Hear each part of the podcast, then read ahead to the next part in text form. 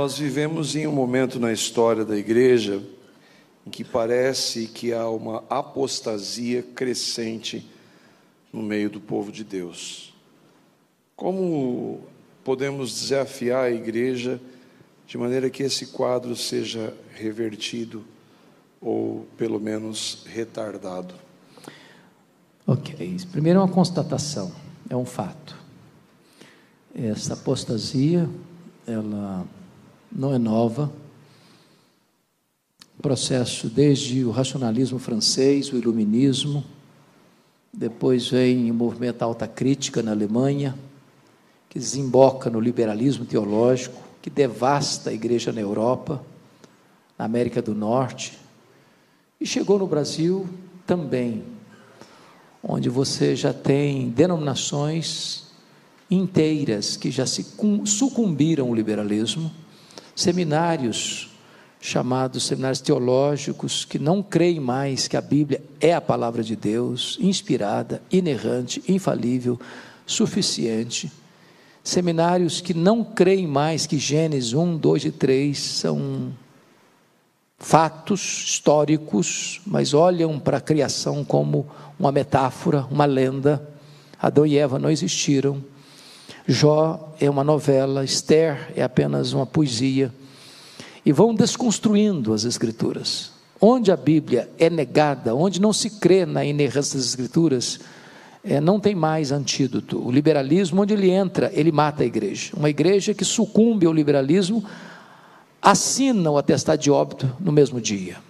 Você nunca viu uma igreja liberal crescer, você nunca viu uma igreja liberal levando pessoas a Cristo, você não vê uma igreja liberal fazendo missões, ela vai desidratando e morrendo.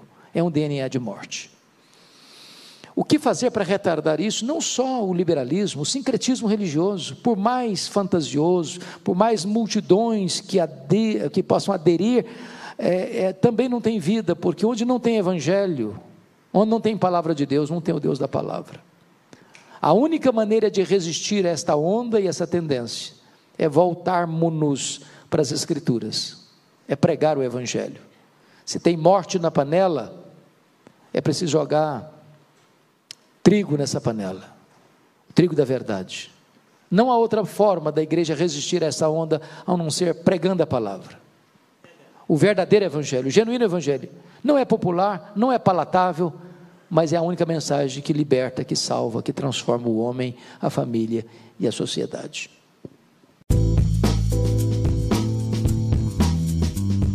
Que a Bíblia diz sobre o ministério de pregação das mulheres? Aí a implicação é. Essas perguntas polêmicas eu queria pular delas, né? É, eu acho, irmãos, eu, eu, eu, lhes digo, eu, lhes digo, isso, eu hoje circulo, vocês bem sabem, na igreja evangélica de forma geral. E, via de regra, eu tenho uma atitude de respeito com aqueles irmãos que pensam diferente de mim em pontos secundários. E esse é um desses pontos secundários. Eu tenho as minhas convicções, as coloco com muita clareza nos meus livros. Né? Eu tenho dificuldade de entender o oficialato feminino.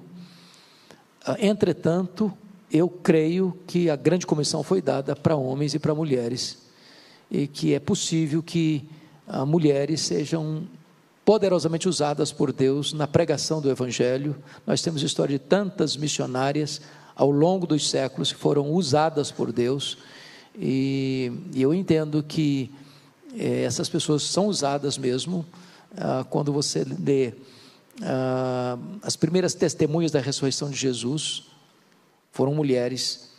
Naquele cenáculo tinham mulheres. Todos ficaram cheios do Espírito Santo. Entre eles estava Maria, aquelas mulheres da Galileia. Todas falaram as grandezas de Deus. Você nota que Filipe tinham quatro filhas profetisas que morava em Cesareia. E se você for entender o que é profecia, é para mim é a exposição das Escrituras, é a pregação da palavra de Deus, ensinando, exortando, consolando, à luz de 1 Coríntios 14. Paulo diz que as mulheres não podiam profetizar sem véu, mas com véu elas profetizavam. Então, é, eu, eu creio piamente que Deus pode usar, sim. Não sou favorável, não entendo assim, a questão da ordenação feminina eu acho que não encontro respaldo ainda. Essa é uma matéria que está em eterna discussão no meio é, protestante, é, evangélico. Algumas igrejas aderiram, outras não. E respeito quem pensa diferente, mas é assim que eu compreendo. Como eu posso ter certeza da salvação se vejo em mim pecados recorrentes, reincidentes, até mesmo inomináveis? Olho para os meus arrependimentos e vejo os débeis. Como posso saber se eu sou salvo? Essa é uma grande pergunta. Me permita dizer isso: as pessoas que mais sofrem, mais choram e mais lamentam seus pecados não são as pessoas que mais pecam são as pessoas que mais perto de Deus andam. Quem está longe de Deus nem consciência de pecado tem. Se você está numa penumbra ou numa escuridão, pode ter manchas enormes e você não as vê. Mas se você chega diante da luz, quanto mais luz tem, mais você enxerga os seus pecados. As pessoas que mais choraram pelos seus pecados foram aqueles que mais em piedade viveram. Eu ficaria muito preocupado se a pessoa dissesse: Olha, eu sou um crente que não luto mais com pecado, já venci toda a tentação, a minha vida é maravilhosa, eu ando num ambiente celestial, os anjos ficam admirados com a minha santidade. Eu ficaria muito preocupado. Mas quando a pessoa diz: Eu luto com o pecado, eu choro, me entristeço para o pecado, é porque o Espírito Santo habita nela. Porque se não habitasse nela, ela não estaria com essa tristeza toda, essa angústia toda. O segundo aspecto é que quem dá segurança à nossa salvação é Deus. Aquela ideia de que algumas pessoas pensam, imagine você, nós somos pecadores, nós somos resgatados, porque a salvação tem três níveis: você já foi salvo, você está sendo salvo, você será salvo. Na justificação, você já foi salvo da condenação do pecado. Na santificação você está sendo salvo do poder do pecado. Na glorificação você será salvo da presença do pecado. Mas imagine que Jesus volte agora, numa hora que eu estou cometendo um deslize. Estou salvo ou estou perdido? É salvo, irmãos. Fui salvo pelo sangue do Cordeiro. E isso não me dá licença de pecar, porque o que não, ah, é assim, é? então deixa eu viver minha vidinha. Está provando uma coisa: ele não está salvo coisa nenhuma. O salvo, ele peca por acidente, não tem prazer no pecado.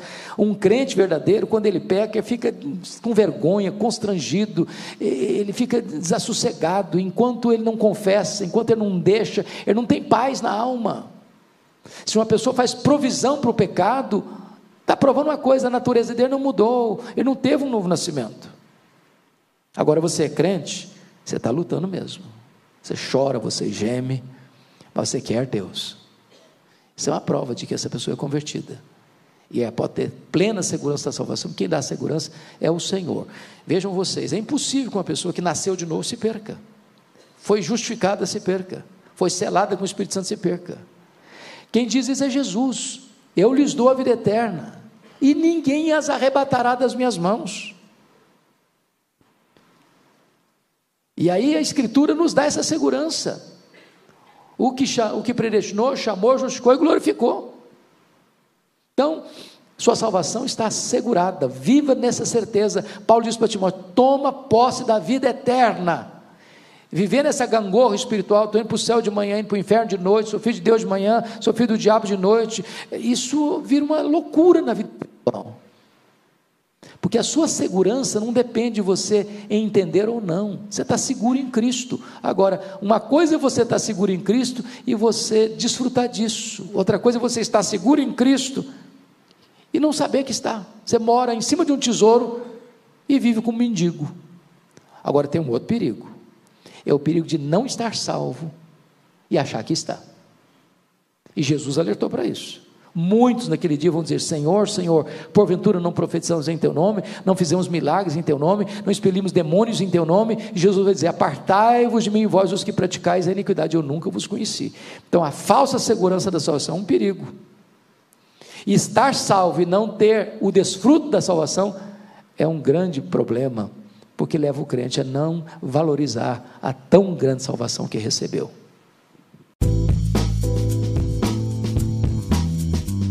O senhor é, citou Romanos capítulo 8, em que Paulo fala da predestinação. Para alguns, a predestinação é um pré-conhecimento que Deus veria aqueles que é, creriam. Como é que o senhor responde isso? Eu discordo desse pensamento. Atos 13, 48 diz assim: Todos quantos estavam destinados para a vida eterna creram, de tal maneira que a fé não é a causa da eleição, a fé é consequência da eleição. Eu não fui eleito porque criei, eu criei porque fui eleito. É assim que a Bíblia diz.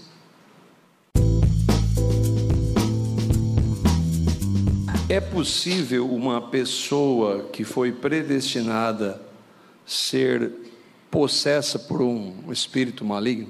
Vamos entender uma coisa importante aqui. Tem gente que confunde a predestinação com a salvação.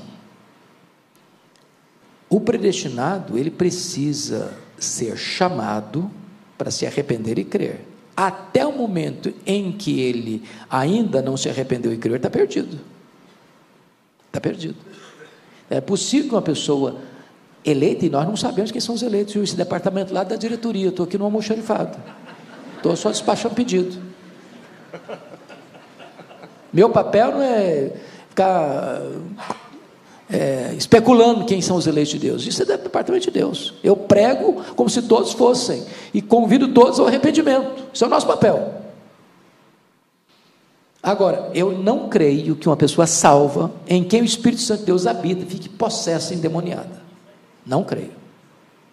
Eu creio que o diabo pode até agir na vida de um salvo, né, tenta, oprime, faz tanta coisa aí. Você pega a história do Pedro lá, né? Pedro tinha acabado de afirmar: Tu és o Cristo, filho do Deus vivo. E Jesus começa a falar que tinha que eh, subir para Jerusalém, ser entregue nas mãos dos principais sacerdotes escribas, sofrer, ser crucificado, para restou o terceiro dia, e logo em seguida Pedro chamou Jesus à parte e passou a repreender Jesus. Não, não, não, não. Larga a mão desses pensamentos doentios do Senhor. Pensa direito, pensa melhor. Pensa em morte, não. Tem misericórdia de ti mesmo. E Jesus arreda Satanás. É isso para mim causa de tropeço. Não cogitas das coisas de Deus, apenas das coisas dos homens. Então vamos entender o que Jesus não disse. Jesus não está chamando Pedro de Satanás. Jesus não está dizendo que Pedro está endemoniado. Jesus está mandando Satanás arredar. O Pedro fica. O Pedro é discípulo. Senão a pessoa inverte isso, entendeu? Arreda, Pedro, aí o Satanás fica. Não, o Pedro é discípulo, e em Pedro Jesus vai continuar investindo. Agora, Satanás que estava ali induzindo Pedro a tentar afastar Jesus da cruz, arreda Satanás, arreda. Nós não podemos, irmãos, subestimar os desígnios de Satanás. O movimento de batalha espiritual que brotou no Brasil com tanta força tem muitos desvios teológicos perigosíssimos. Primeiro perigo: crente conversando com o demônio. Ontem estava ligando o rádio, indo para Campinas, e o pregador estava dizendo: fala para o demônio, fala para o demônio. Não, não tem que falar para o demônio, não. Que, que negócio é esse? Falar para o demônio? Vou conversar com o demônio agora? Vou dar microfone para o demônio agora? O que é que é isso? É demônio revelando. Gente que traz revelação lá dos demônios. O diabo é o pai da mentira. Então, tem gente que diz que o demônio é uma formiguinha inofensiva. Não, não, não, cuidado. Nós não devemos ignorar os desígnios dele. Nós não podemos enfrentá-lo de cara limpa. Nós precisamos de ser revestidos com poder e tomar toda a armadura de Deus e nos acautelar e vigiar. A Escritura diz que o desejo para o episcopado é coisa boa. O que pode fazer um aspirante ao ministério a fim de confirmar e amadurecer o seu, a sua vocação? Muito boa pergunta, muito boa pergunta. Vocação, para mim, é um assunto sublime. Vocação não é só para o pastorado, não, viu? Para todas as áreas da vida, é muito importante a pessoa ter dom, vocação. É right man at the right place, o homem certo no lugar certo. Né? Agora, como é que uma pessoa pode ter certeza que foi chamada para o episcopado, para o pastorado, para ser um presbítero? Tem um chamado interno e tem um testemunho externo. O testemunho interno é: eu tenho convicção de que eu fui chamado, tem um fogo ardendo no meu coração. E as pessoas que convivem comigo, a família, a igreja, essa pessoa é vocacionada mesmo. Agora imagine outra cena. Eu tenho certeza que eu sou vocacionado, mas ninguém da igreja acha que eu sou. Aliás, todo mundo tem convicção do contrário. Tem ruído de comunicação aí. Agora, se é do ponto de vista do preparo para o episcopado, eu posso lhes dar o conselho que eu recebi, pastor, há 40 anos. E aquele conselho para mim foi muito importante. Foram três conselhos, e foram esses: Meu filho, você está começando o pastorado, então conheça a Bíblia o melhor que você puder. Segundo, conheça a história da igreja o melhor que você puder. Terceiro, conheça a língua portuguesa o melhor que você puder. Primeiro, porque a Bíblia é o conteúdo da sua pregação. Segundo, porque a história da igreja é a sua pedagoga ou será a sua coveira. Terceiro, porque a língua portuguesa é o veículo da sua voz. Então, não basta só vocação, é preciso se esmerar naquilo que Deus chamou você para fazer.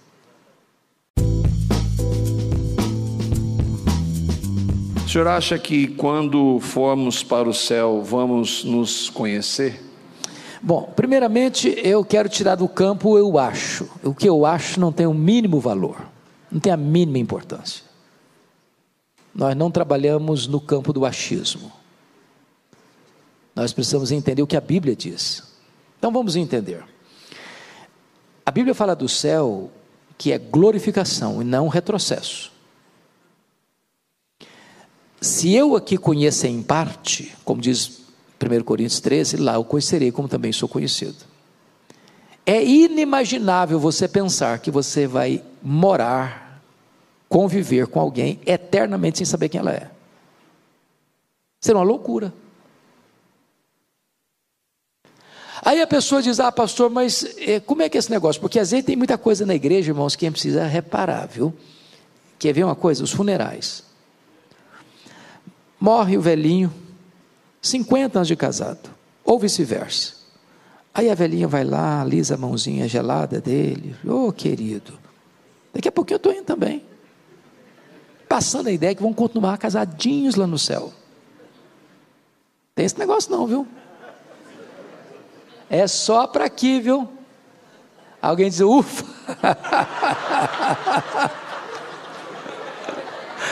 Ai, meu Deus do céu, que alívio! ah, que pena, que pena. Então, não tem nesse negócio casamento do céu, não. Isso não é doutrina evangélica, não. Casamento é só para aqui. Então, lá nós não vamos ser marido e mulher. No céu, nós não vamos ter a relação que nós temos aqui de família nuclear, de família Silva, Pereira, Oliveira. Vamos ser uma única família. Você não vai amar no céu a sua que foi sua mulher, sua mãe, sua filha, seu filho, seu pai, do que você vai amar Abraão, Isaac e Jacó. Vamos nos conhecer? É claro que vamos nos conhecer. Agora, alguém diz: Ah, pastor, não vai ser legal, não, porque se eu chegar lá e concluir que meu pai não está lá, minha mãe não está lá, meu filho não está lá, o céu vai perder a graça para mim. A Bíblia diz que nós não vamos ter lembrança das coisas amargas. Deus é enxugado dos nossos olhos toda lágrima. Então, o céu é lugar de plena bem-aventurança e não de sombras de tristeza. Nós vamos não só nos conhecer, nós vamos trabalhar no céu. Tem gente que diz: puxa vida, mas eu pensei que. Ó,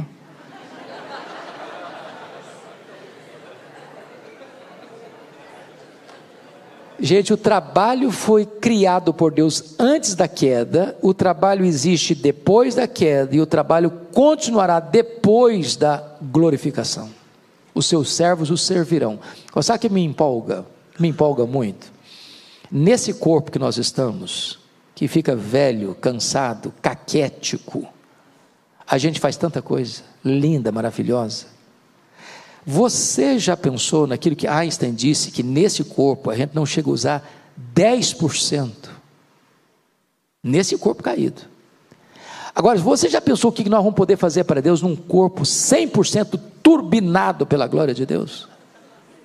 Corpo semelhante ao corpo da glória do Senhor Jesus. Só para vocês pensarem.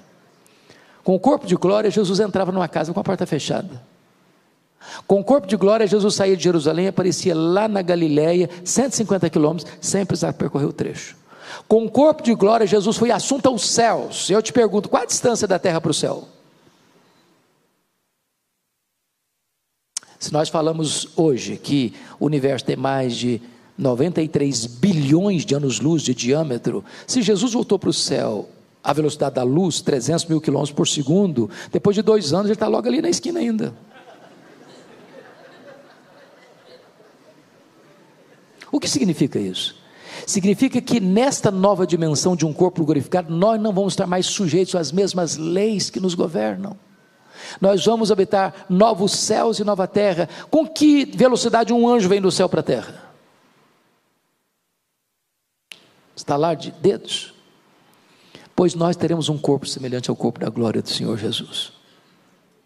E nós serviremos a Ele. E nós reinaremos com Ele. Conforme o hino que cantamos, nem metade da glória celeste jamais se contou ao mortal.